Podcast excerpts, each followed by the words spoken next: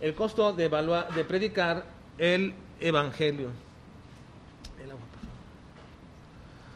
En Hechos capítulo 4, vamos a ver y a observar ahora los versículos 8 al 13.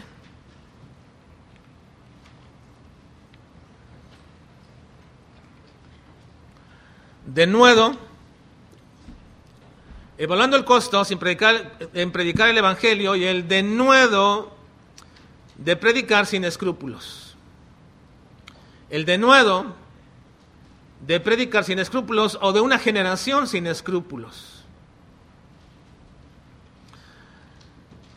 Hasta ahora, hermanos, hemos visto el costo de predicar el Evangelio desde la línea de ataque de los adversarios desde afuera. Pero ahora veremos el costo que requiere que nosotros mismos paguemos. Y este quizás sea el costo más grande que debemos pagar en tiempos actuales. Debido a que, a pesar de que gente se va a resentir cuando predicamos de Cristo, y gente nos va a amenazar por proclamar y vivir una vida de acuerdo a nuestra fe en Cristo, el costo más grande el costo más grande de un creyente por encima del resentimiento y de las amenazas tiene que ver con atrevernos a anunciar a Jesucristo con todo de nuevo. Hermanos, el costo más grande que un creyente tiene que pagar es no solamente soportar el resentimiento y amenazas, sino el atrevernos a anunciar a Cristo con denuedo. Vivimos en una época de fragilidad porque todo mundo se cuida de no estar afectando a otras personas y muchas personas reclaman sus derechos de vivir como ellos desean sin que sean cuestionados y sin aceptar de ninguna manera que alguien les corrija o que alguien les diga que está mal lo que están haciendo o cómo se comportan o que les digan que sus preferencias son antinaturales, etcétera. Todo ese tipo de cosas. Hay una fragilidad de la sociedad en que vivimos que ha llevado a las personas a excusarse de que todo lo que les acontece en la vida es culpa de los demás, de la sociedad, de sus padres e incluso hasta lamentablemente algunos dicen de sus iglesias. Y es precisamente que en esa cultura de fragilidad que hoy día permea en la sociedad también ha penetrado de manera muy fuerte en la personalidad de los creyentes. Y al parecer, al parecer, para muchos cristianos de hace 40 años, pareciera ser que no es diferente al cristianismo de hoy, pero relativamente estamos hablando prácticamente de una generación que puedo decirles que la generación actual de cristianos carece, la generación actual de cristianos carece de uno de los elementos más importantes que al menos, aun cuando no era bien hecho de manera correcta o no era llevado a cabo de manera idónea, al menos se hacía en las generaciones pasadas. Y me estoy refiriendo al hecho de predicar y testificar de Cristo, que era prácticamente una valga la redundancia, una práctica inherente de la vida cristiana en generaciones pasadas, que a diferencia de hoy, pareciera que es una opción, pareciera que es una posibilidad, pareciera que no hay una necesidad ni una obligación natural por ser cristianos el testificar de Cristo. Miren, no estoy hablando a la aventura. No les voy a preguntar, ni voy a pedir que levante su mano, pero ¿Cuántos de ustedes tienen o no han testificado de Cristo en los últimos días, semanas, meses o años? ¿Cuántos de ustedes no han logrado cumplir el mandato del Señor de hacer un discípulo de Cristo? Un discípulo de Cristo. Parece ser, hermanos, que hoy día esta es una opción, esta es una posibilidad pero no es una necesidad ni obligación natural por ser cristiano. Entonces estamos hoy día en lo que llamaríamos la generación escrupulosa del Evangelio. La generación escrupulosa del Evangelio. La idea, hermanos, de poner etiquetas a las generaciones proviene del ámbito literario del siglo pasado y luego se han usado todos los términos posibles para etiquetar a las generaciones y esto proviene de los Estados Unidos que intentando explicar las tendencias de consumo, los modelos de pensamiento y los hábitos sociales, le ponen una etiqueta, pero no tiene nada de especial en realidad la etiqueta, simplemente son observaciones generales de lo que sucede con dichas personas en ese momento. Ahora, debido precisamente a esas generalidades que se observan, pues es precisamente que mi observación de lo que es general puedo decir y atreverme a decir que la generación actual de creyentes, y por referirme a generación actual de creyentes me refiero a todos aquellos que tienen 15 años de edad hasta los 50 años. Si usted está en ese rango, está en esta generación. No es una generación de cristal, no, sino es una generación escrupulosa. Una generación escrupulosa. Déjenme decirles por qué digo esto. Los escrúpulos, hermanos, son la duda y la inseguridad que una persona tiene acerca de lo correcto y lo adecuado que puede hacer llevar a cabo una acción. Una gente escrupulosa es aquella que tiene duda, temor, inseguridad, así que lo que va a hacer es realmente lo correcto, lo adecuado, y como tiene tanta duda respecto a este asunto, entonces permanece neutral y se queda ahí con el mero deseo. Al parecer, estas, estos escrúpulos ha impregnado también no solamente a nuestros adolescentes, sino a jóvenes y adultos de esta época. Lo pensamos demasiado para saber si es correcto, si está bien, si no nos va a causar problemas o si no va a haber cierta incomodidad a hablar de Cristo con la gente de nuestro derredor, ya sea en la escuela, ya sea en el trabajo, en la vecindad donde estemos. Lo pensamos bien, lo analizamos, lo observamos y decimos, bueno, a lo mejor no me causa tanto problema, lo voy a hacer ahora, pero eso no es más que resultado de ser escrupulosos con el Evangelio. Veamos qué es lo que los primeros cristianos, y en especial estos dos apóstoles que hemos estado observando durante nuestro desarrollo de la historia del capítulo 3 y 4, hicieron en el trabajo de evangelización primario. ¿Qué fue lo que ellos hicieron? No había un programa de evangelización todavía, no había una, un camino establecido por la iglesia cuáles deberían de ser los, los programas de evangelización. Así que Pedro y Juan van al templo para evangelizar, para comenzar la proclamación de Cristo. Y entonces, en este inicio del primer trabajo de evangelismo, demostraron, demostraron completamente y se esforzaron en predicar el Evangelio con todo de nuevo. Esa es la característica que la gente alrededor observó acerca de Pedro y Juan. Ellos estaban predicando el Evangelio con todo de nuevo. No eran cristianos escrupulosos, fueron a predicar el Evangelio con todo de nuevo. Vean por favor versículo 13. Vamos al versículo 13 de nuestro capítulo 4.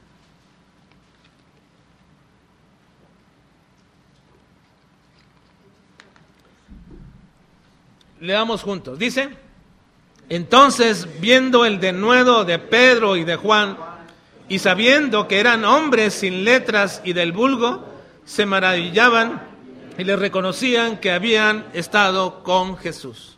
Vean, ¿qué observaron ellos? El denuedo de Pedro y de Juan. Pero dicen, viendo ellos precisamente el denuedo de Pedro y Juan, y sabiendo que eran hombres sin letras y del vulgo, se maravillaban. Ahora, la apreciación, hermanos, de estos líderes judíos respecto de Pedro y de Juan parece más que un análisis real, una suposición.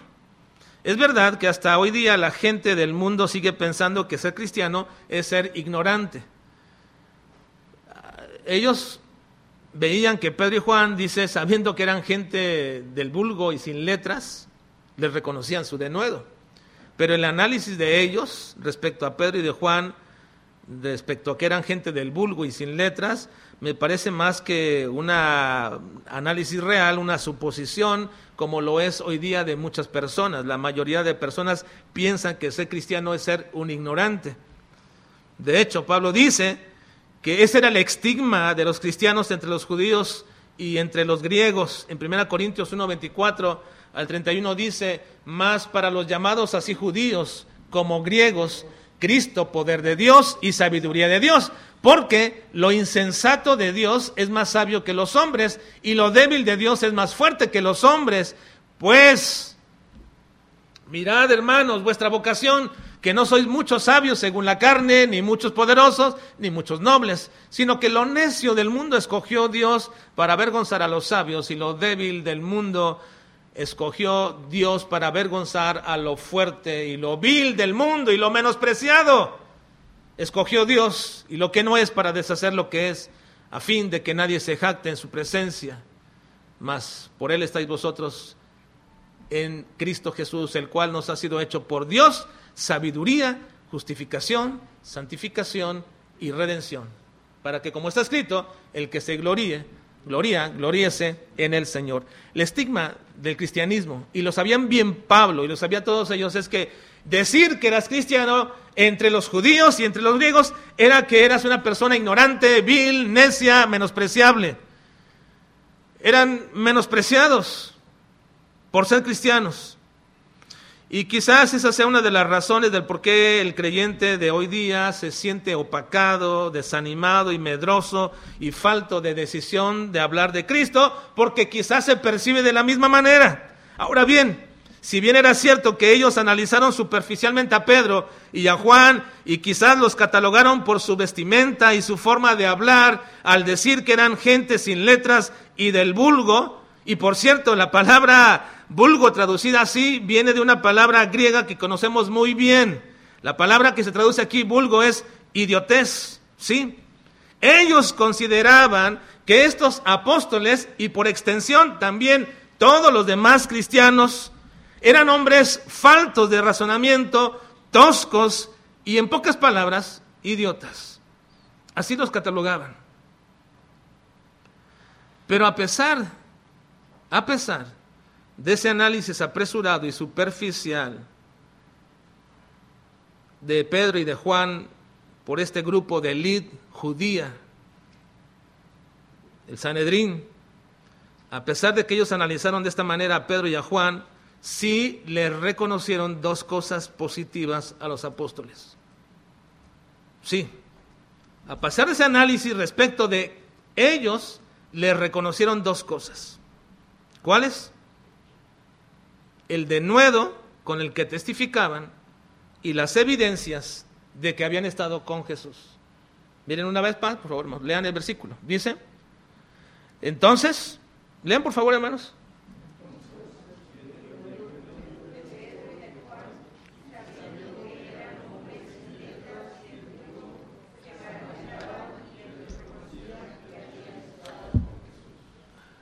Nos acostumbramos a la pantalla, hermanos, pero ahí está la Biblia también, esa parte.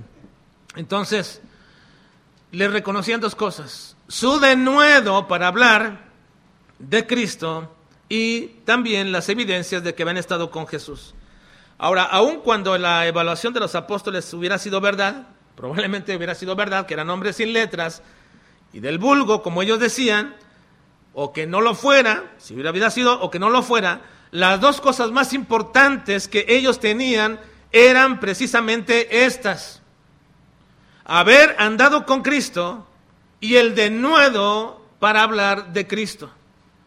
Estas son dos cosas sumamente importantes por encima de todo lo que este mundo pudiera darnos, por encima de todas las posesiones, por encima de todos los títulos que ustedes pudieran tener por encima de todo lo que pudiéramos de repente, de, repente, nosotros catalogarnos unos a otros. De pronto analizamos a la gente y por su forma de vestir decimos, les ponemos una etiqueta y por su forma de comer o lo que comen les ponemos otra etiqueta y por su forma de, de expresarse otra etiqueta. Pero por encima de todas esas etiquetas que aún entre nosotros nos ponemos, lo más importante por encima de todo eso, lo cual no debería servir para humillarnos a ninguno, ni decirnos ni humillar cualquiera entre nosotros, pero por encima de todo eso, hermanos, lo más importante es que la gente pueda reconocer que tú has andado con Jesús, que tú eres de Jesús, que tú vives en Jesús, que tú conoces a Jesús y por lo tanto tienes un denuedo de hablar de Cristo. Eso era lo más importante incluso lo más importante que una educación formal que pudiéramos tener. Hay gente que le gusta que le digan el ingeniero, licenciado y cosas como estas. Y se humillan cuando dices que eres un cristiano. Recuerdo bien, bien esto y lo recuerdo bien como hay gente, y la ocasión que alguien me dijo, aquí yo soy tal persona con tal título, hermano me dice allá en el templo. ¿Qué, qué cosas como estas pueden suceder y pasar, hermanos? Pero, mire, déjeme decirle, hermanos, lo más importante y más importante que una educación formal que pudieras tener o no, y que estos apóstoles no tenían, porque ellos no tenían ninguna educación formal en una escuela rabínica, ni tampoco Jesús la tuvo, por supuesto. Pero tenían dos cosas sumamente importantes, de mucho más valor. Conocer a Jesús y de nuevo para hablar de Él. Esa verdad ha sido demostrada una y otra vez en la vida de muchos siervos de Dios en toda la historia de la iglesia.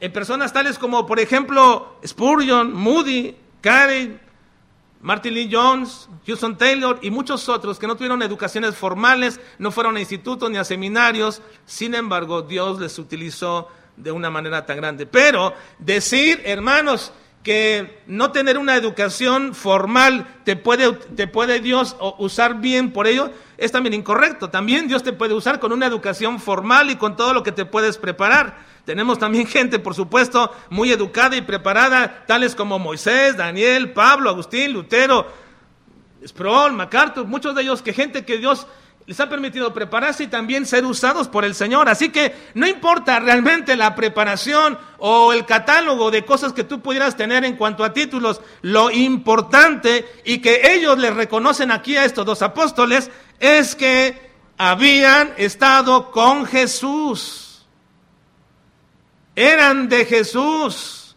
conocían a Jesús y por lo mismo también podían hablar con todo de nuevo acerca de Jesús. Así que lo que se requiere para ser un verdadero testigo de Cristo es solamente dos cosas.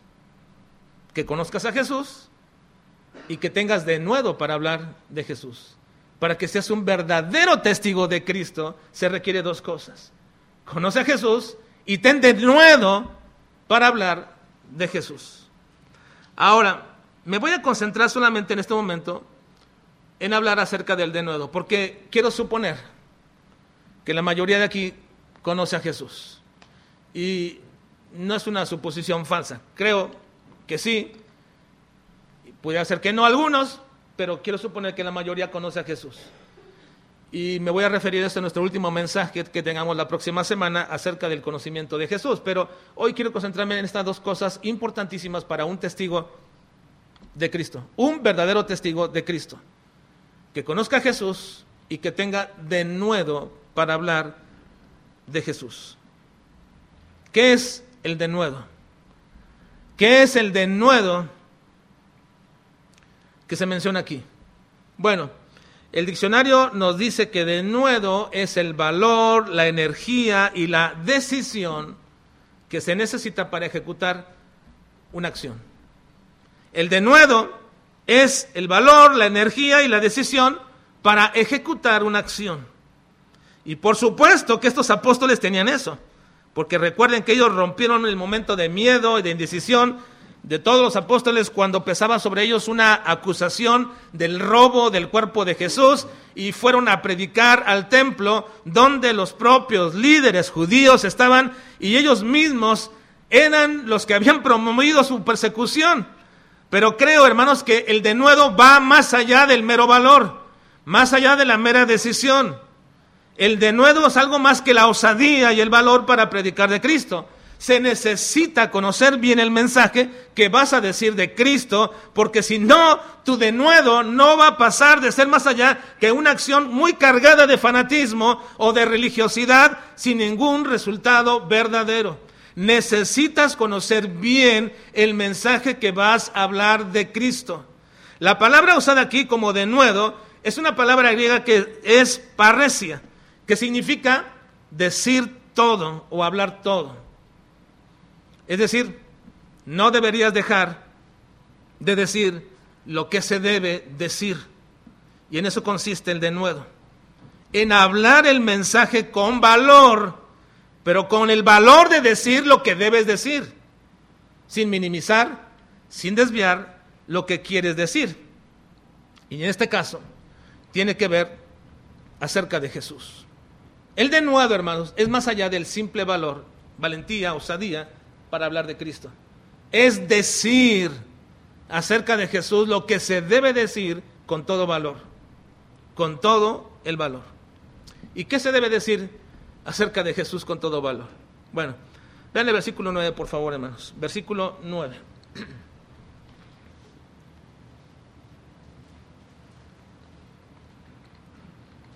Aquí nos quedamos la semana pasada en el versículo 9 de nuestro estudio que hicimos una, un paréntesis entre estos versículos. Versículo 9 dice, leamos juntos, puesto que acerca del beneficio hecho a un hombre enfermo, de qué manera éste haya sido... Ahora vean, Pedro, hermanos, no se intimidó con la presencia de los líderes religiosos y políticos de ese momento, el Sanedrín, que había venido con toda su pompa y sus vestiduras y toda esa ah, representación que tenían de autoridad. Pedro no se amilanó frente a ellos, no, no, no, no se intimidó frente a ellos, sino que de alguna forma y de manera muy valiente el apóstol Pedro les revira, hermanos, esa presencia de osadía que ellos tenían para venir y tratar de, hacerlos este, amedrentarse, pero se levanta con todo ello y les dice, ustedes nos están juzgando por el bien hecho a una persona. Pedro está diciendo, hermanos, que la razón por la cual viene este Sanedrín no es porque ellos hicieron una fechoría, no es porque ellos eh, rompieron el día sábado, no es porque ellos rompieron la ley. Les vienen a interrogar por el bien hecho a una persona enferma. Qué, ironía. Se reúne todo el Sanedrín para venir a interrogar sobre el bien hecho a una persona. Pedro está diciendo, se nos está acusando, se nos está arrestando y se nos está juzgando por el beneficio hecho a una persona enferma. Eso era realmente increíble pero no rehuyeron y sin embargo Pedro pone de manifiesto las acciones inadecuadas de este concilio. Así que aquí Pedro se levanta, se levanta el apóstol Pedro y comienza a manifestar el denuedo verdadero, que es más allá de la mera valentía y osadía, pero la incluye y aquí comienza Pedro a no sentirse de ninguna manera abrumado ni sobrepasado por este grupo de personas. Vean el versículo 10. El versículo 10 dice el apóstol Pedro, sea notorio a todos vosotros y a todo el pueblo de Israel que en el nombre de Jesucristo de Nazaret, y esta es la parte fundamental que Pedro va a explicar, que en el nombre de Jesucristo de Nazaret, a quien vosotros crucificasteis y a quien Dios resucitó de los muertos, por él, este hombre está en vuestra presencia sano. Pedro no rehusó ni esconde la realidad de este milagro, fue sanado. Aquí está el hombre sanado, ustedes lo pueden observar. Pero fue en el nombre de Cristo que se hizo este milagro. Ellos no pudieron hacerlo, ellos no tenían el poder para hacerlo, y Pedro lo reconoce perfectamente. Fue en el nombre de Cristo que hicimos este milagro. Esta es la forma de iniciar y de culminar el testimonio que debemos dar. Cristo es la persona prominente de nuestro mensaje.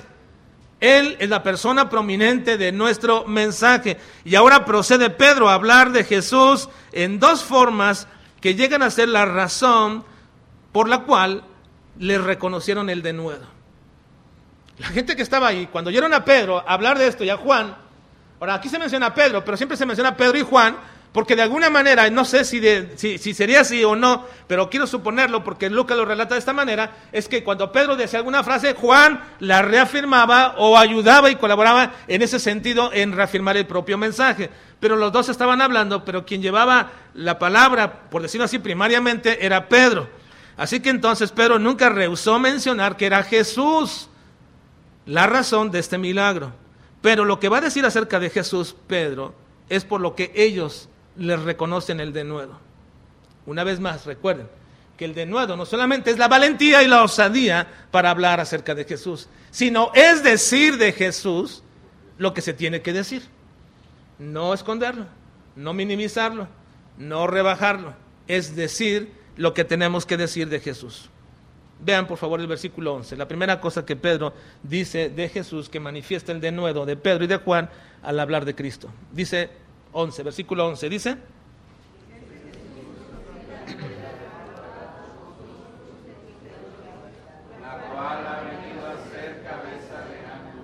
Este Jesús es la piedra reprobada por vosotros los edificadores.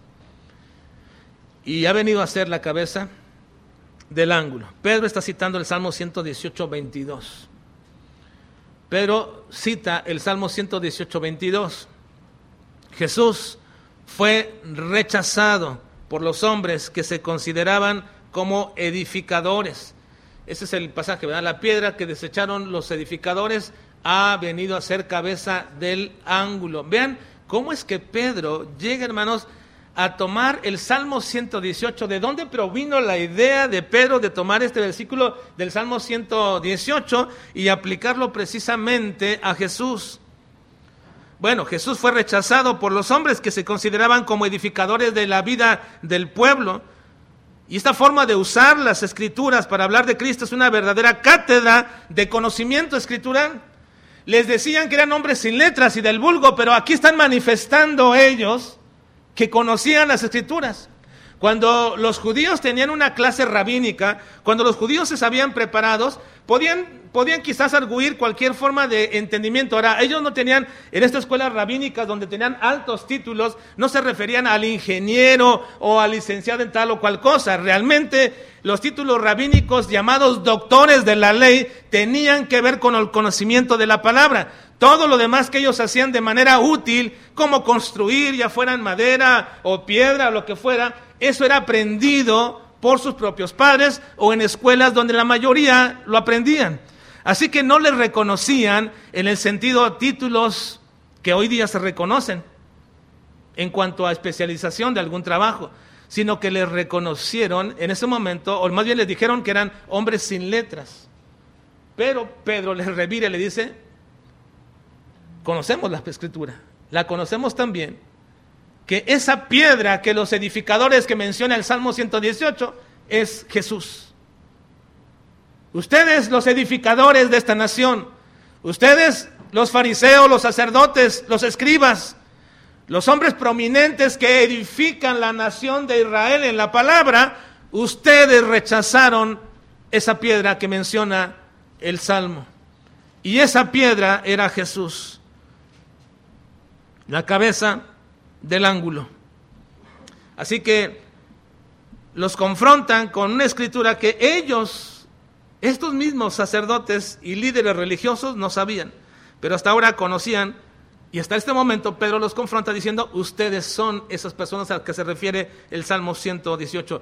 La escritura hablaba y decía que iban a rechazar la piedra los edificadores.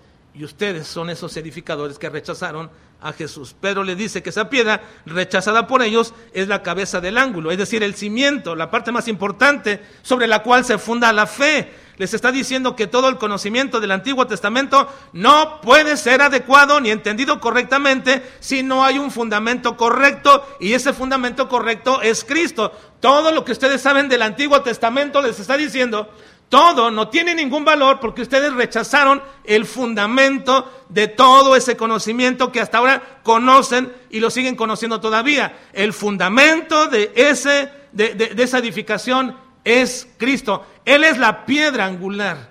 Es decir, no hay manera, no hay forma de que nosotros entendamos el Antiguo Testamento ni el Nuevo Testamento si desechamos, si ponemos aparte a Cristo.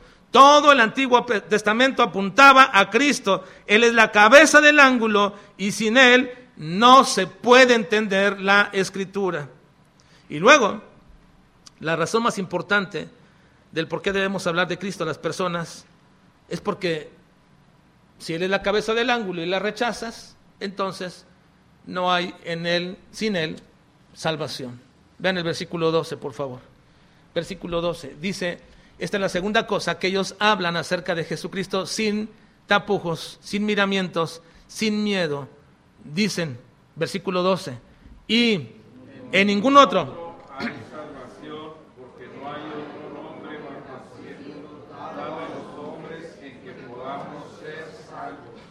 Una vez más, más, este es un texto que debe ser parte de nuestra vida, de nuestro pensamiento. Si tú vas a testificar de Cristo, debes tenerlo aquí en la mente, en la mente, en el corazón. Digámoslo, dice. Porque no hay otro nombre bajo el cielo dado a los hombres. Ahora, lo recitamos así, pero ahora dilo como la verdad que sí crees. Porque esa es la verdad que creemos y que sostiene nuestra fe, ¿o no, hermanos? Porque si creyéramos que hay salvación en las obras, o si creyéramos que hay salvación en las iglesias, o si creyéramos que hay salvación en cualquier otra persona, nuestro conocimiento y nuestra necesidad de hablar de Cristo no sería de ninguna manera real. Pero si realmente creemos que en ningún otro hay salvación, porque no hay otro nombre bajo el cielo dado a los hombres en que podamos ser salvos, entonces, si esta es una verdad que gobierna nuestra mente, nuestro corazón y sostiene nuestra alma, ¿por qué no decirlo abiertamente? ¿Por qué no decirlo abiertamente? Ah, es que no queremos ofender a tal o cual persona con su religión, con sus cosas. ¿No lo queremos ofender? Porque si esta es la verdad que sostiene nuestra alma, entonces deberíamos hablarlo con toda libertad. Digámoslo otra vez, con toda convicción plena, hermanos. Dice, y en ningún otro hay salvación, porque no hay otro nombre bajo el cielo dado a los hombres en que podamos Pedro no proclamó a Jesús como un camino posible o un posible camino de salvación, sino como el único camino de salvación. En ninguno otro hay salvación. Y no hay otro nombre. Fue absoluto Pedro al predicar de decir, no hay salvación, no hay otro nombre si no es en Cristo es tan clara y tan abierta y directamente la idea de que Jesús es el único Salvador, la gente del mundo odia, odia estos absolutos. Estas declaraciones absolutas las odian la gente del mundo. Si quieres que se rían de ti, se burlen de ti, que te odien o hasta te persigan, entonces testifica estas declaraciones exclusivas de Cristo de manera absoluta y categórica y vas a ver lo que acontece. Instintivamente, el hombre se pregunta, ¿y acaso no hay otra forma que me pueda salvar o que yo mismo pueda hacerlo? No sé por qué la gente se pregunta esto. No sé por qué la gente se pregunta si cuando la Biblia está en clara que solamente en Jesús, ¿por qué la gente diría, bueno, bueno, pero también en la iglesia, pero también podría ser en las buenas obras? Pero ¿por qué se preguntan eso? ¿Por qué habrían de pensar en eso si es tan claro que solamente en Jesús? ¿Por qué no podrían entonces realmente decir, bueno, solamente en Jesús? Si alguien desea creer que todos son salvos o que existen muchos caminos al cielo o que uno puede tomar lo mejor de todas las religiones y moldearlas en una sola buena y correcta para tu vida, bueno, está bien si eso quieres creer, pero sufre las consecuencias en la eternidad. Y también, sobre todo, hermano, ninguno de nosotros diga, diga, piense o deje entredicho que eso es lo que la Biblia enseña. No, hermanos, no. No universalicemos o generalicemos la salvación haciéndola adecuada para toda la gente. No la reduzcas a una religión. No reduzca la salvación a la asistencia al templo o a un buen comportamiento moral o familiar. No hagamos esto con la salvación. Es clara y única y enfática y abierta que la única salvación está en el único camino que es Cristo y en el único nombre que es Jesucristo. Y sin Él no hay salvación. Pero, pero, vean que lo conocemos, nos falta de nuevo para proclamarlo. Nos falta de nuevo para decirlo de manera absoluta. Así que el denuedo incluye que conozcas bien el mensaje, porque ¿cómo hablarías con toda autoridad acerca de esto? Pero incluye una segunda cosa con la cual terminamos en esta mañana. Para hablar con denuedo, además de conocer bien el mensaje, necesitas la llenura del Espíritu Santo. Ve el versículo 8, por favor. Versículo 8. Dice, entonces... Pedro, del Espíritu Santo, les dijo, gobernad Vean, así comienza Pedro. ¿Por qué se levantó Pedro y pudo enfrentar a estos hombres que habían matado a Jesús y que ellos los perseguían y pudo declarar enfáticamente que no hay salvación en la religión judía? No hay salvación en seguir las leyes, les dijo. Bueno, le está diciendo de una manera tácita, callada, pero lo está incluyendo. No hay salvación porque lo único que hay salvación es en Jesús. Y esa piedra ustedes la rechazaron. Ahora, ¿cómo pudo decir todo esto Pedro? Bueno, porque precisamente lleno del Espíritu Santo comenzó a hablar. La audacia, hermanos, y la habilidad sobrenatural para hablar del Evangelio directamente y confrontadoramente, el mensaje correcto de Jesucristo es siempre una obra de la llenura del Espíritu Santo. Siempre. Si no pasará de un mero discurso, de una mera pelea, de una mera discusión, pero hablar de tal forma que una persona pueda ver el denuedo que hablas con Cristo, se requiere la llenura del Espíritu Santo. El Señor Jesucristo mencionó esto, dijo en Lucas capítulo 12, versículos 11 y 12, dice, cuando os trajeren a las sinagogas y ante los magistrados y las autoridades, no os preocupéis por cómo o qué habréis de responder o qué habréis de decir, porque el Espíritu Santo os enseñará en la misma hora lo que debáis decir. A veces nos preocupamos cuando vamos a testificar y, qué digo y repasamos repasamos repasamos textos y repasamos este plan, el plan y repasamos eh, los puntos, todo eso, pero pero si tú tienes el denuedo de hablar de Cristo, primero debes conocer bien quién es Jesucristo y segundo, la llenura del Espíritu Santo es indispensable. La llenura del Espíritu Santo, hermanos, que Pedro experimentó anteriormente junto con todos los otros discípulos, no fue solamente un evento de una ocasión no, era algo que Dios iba a seguir haciendo en sus vidas. La llenura del Espíritu Santo no es un evento permanente en nuestra vida, no. Es decir, no somos llenos de el Espíritu Santo y así seguimos siempre. Debería serlo y quisiéramos que así fuera. Pero no es así. Y por ello es el mandato del apóstol Pablo cuando menciona en Efesios 5, 18, no os embriaguéis con vino en lo cual hay disolución. Antes bien, sed llenos del Espíritu. Antes bien, sed llenos del Espíritu. Esta es una frase que el apóstol Pablo está hablando precisamente de una continua, continua y constante llenura. La frase en su gramática significa estar siendo llenos continuamente. Eso significa. Y es una acción que cae sobre nosotros. No lo procuramos nosotros, no podemos hacerlo.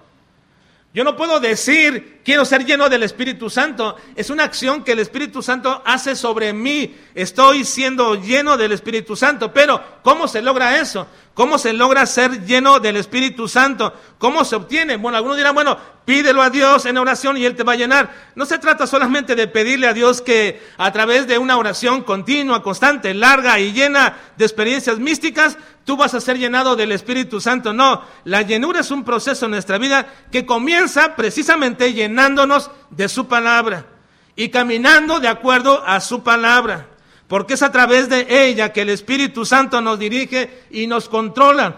El Espíritu Santo ha reflejado, ha dirigido, ha instituido su palabra, la ha, inspirado de tal manera que cuando yo la leo, cuando yo me lleno de ella, cuando yo procuro guardarla en mi corazón y mantenerla en mi vida y caminar de acuerdo a ella, estoy caminando de acuerdo al Espíritu Santo y estoy siendo lleno del Espíritu Santo. No es la llenura del Espíritu Santo un evento milagroso, extrasensorial, super espiritual, como algunos lo llaman, donde puedes hablar en lenguas y decir cosas que ni siquiera sabes o conoces. No, no es así.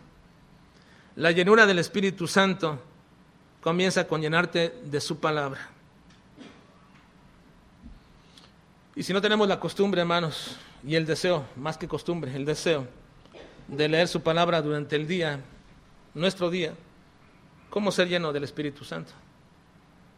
Si me cuesta tanto seguir un programa de lectura, ¿cómo ser lleno del Espíritu Santo?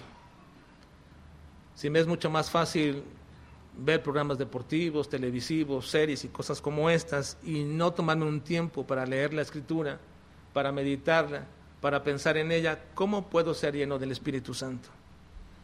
Yo creo, hermanos, que la falta de denuedo de esta generación de cristianos, me incluyo, incluyo a todos aquellos que están aquí, la falta de denuedo para hablar de Cristo es porque nos falta el deseo de saborear, de leer, de meditar su palabra. Nos falta. No caminamos, no hacemos el esfuerzo. Tenemos tantas cosas que apresuradamente hacer que no tenemos tiempo para leer la Biblia. No tenemos tiempo para meditar un poco en ella. No, no somos el único método para leer la Biblia. Puedes leerlo de muchas maneras. Y hay muchos métodos en, la, en el Internet para hacerlo si tú quieres. Si tú lo quieres hacer, está bien. Pero no digas que no hay posibilidad de que se te dirija en cierta manera para leer las escrituras.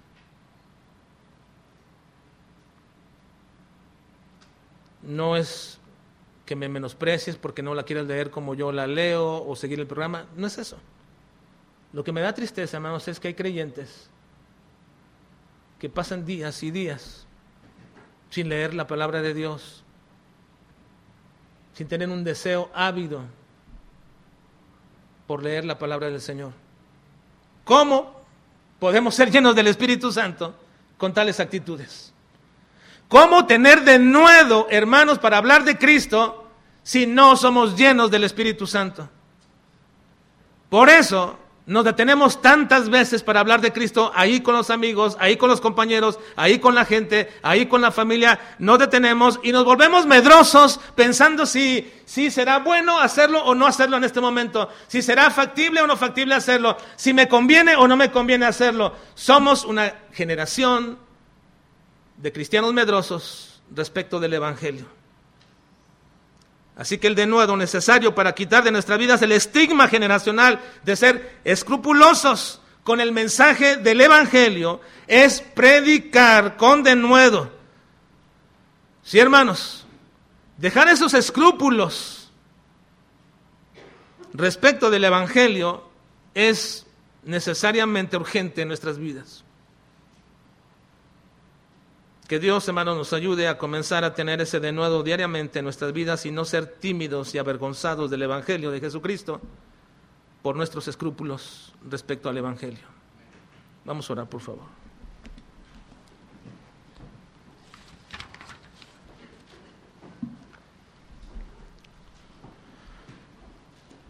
Padre, necesitamos tanto de tu ayuda.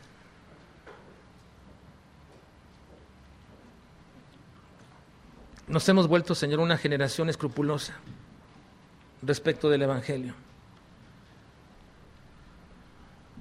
Nos falta el denuedo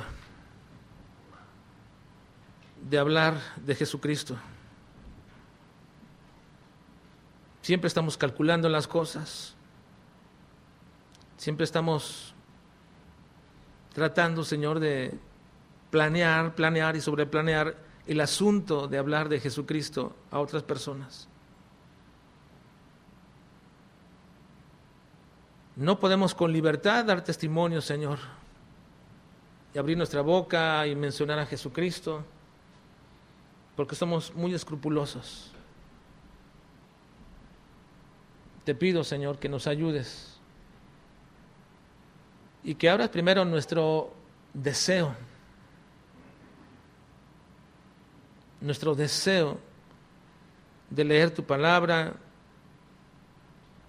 de meditarla, de guardarla en el corazón, para que podamos ser llenos del Espíritu Santo y entonces con toda valentía, con toda osadía, con todo el valor necesario, comencemos a hablar de Jesucristo. Sin planear, sin pensárnoslo dos o tres veces, ya que tú nos dirás y tu Espíritu Santo nos guiará para testificar de Él. Señor, haz esa obra en nuestras vidas, Padre, ayúdanos. a entender que somos una generación que le falta el denuedo de hablar del Evangelio, de Jesucristo. Y te ruego, Padre, que podamos romper esa forma de ver el Evangelio tan escrupulosamente a partir de ya, Señor. Ayúdanos, ayúdanos, Padre, a meditar, a pedir perdón, a rogar por el denuedo de predicar el Evangelio. Te lo suplico, Señor, y te lo pido en Cristo Jesús. Amén. Vamos a poner